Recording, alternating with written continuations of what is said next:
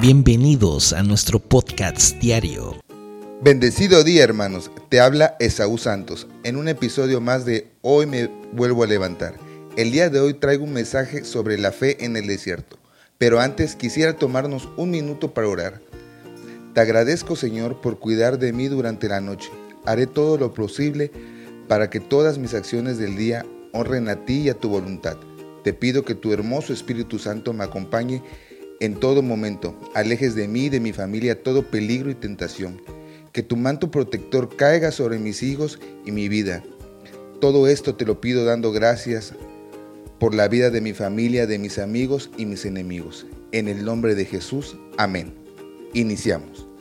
Jesús fue conducido por el Espíritu Santo al desierto para que fuese tentado allí por el diablo y después de haber ayunado cuarenta días y cuarenta noches, tuvo hambre, y vino a él el tentador, identificado como el diablo. Entonces, acercándose a él el tentador le dijo, Si eres el Hijo de Dios, di que esas piedras se conviertan en panes para comer. Mas Jesús le respondió, Escrito está, no solo de pan vive el hombre, sino de toda palabra que sale de la boca de Dios. Después de esto, lo transportó a la santa ciudad de Jerusalén y lo puso sobre el pináculo del templo y le dijo, si eres el Hijo de Dios, lánzate de aquí, pues está escrito que Dios te ha encomendado a sus ángeles, los cuales te tomarán para que tu pie no tropiece contra alguna piedra. Replicó Jesús, también está escrito, no pongas a prueba al Señor tu Dios. Lo subió el diablo a una montaña muy encumbrada y desde ahí le mostró todos los reinos del mundo y la gloria de ellos. Y luego le dijo, Todas estas cosas te daré si postrándote delante de mí me adoras. Entonces Jesús le respondió, Apártate de mí, Satanás, porque está escrito, adorarás al Señor tu Dios y a Él solo servirás. Con esta afirmación de fe al único Dios terminaron las tentaciones.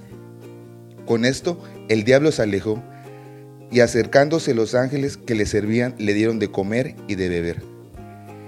¿Qué aprendemos de estas tentaciones y de cómo reaccionó Jesús? Este relato nos enseña que las tentaciones fueron reales y que por lo tanto el diablo no es simplemente la cualidad del mal como algunos piensan. Aunque es cierto que es invisible, se trata de una persona real. También aprendemos que los gobiernos del mundo pertenecen al diablo y que él controla y que él lo controla. Si no fuera así, habría sido una verdadera tentación para Jesús la oferta de Satanás.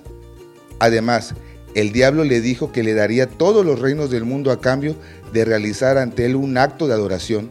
Y lo cierto es que puede tentarnos a nosotros de maneras parecidas, quizás presentándonos grandes oportunidades de obtener dinero, autoridad o una buena posición social.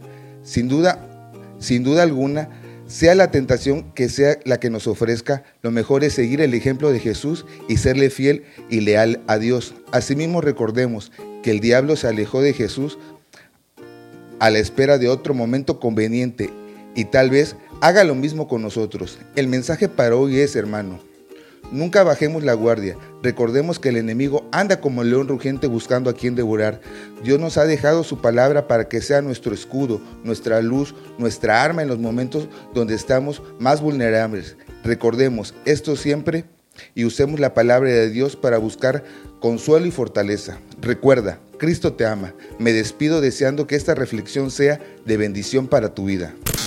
Gracias por acompañarnos en el podcast diario. Hoy me vuelvo a levantar. By Pan de Vida, Puente Moreno. Que la palabra de Dios siga iluminando tu camino y llenando tu corazón de esperanza. Recuerda, siempre estamos aquí para ti en nuestra iglesia. Si deseas profundizar en la fe y la comunidad, te esperamos con los brazos abiertos. Boulevard Los Lagos, número 80, entre Paseo Las Palmas y Avenida Continental, Lagos de Puente Moreno. Veracruz. No olvides nuestros horarios de servicio.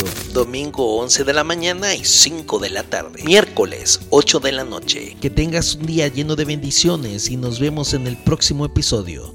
Dios te guarde.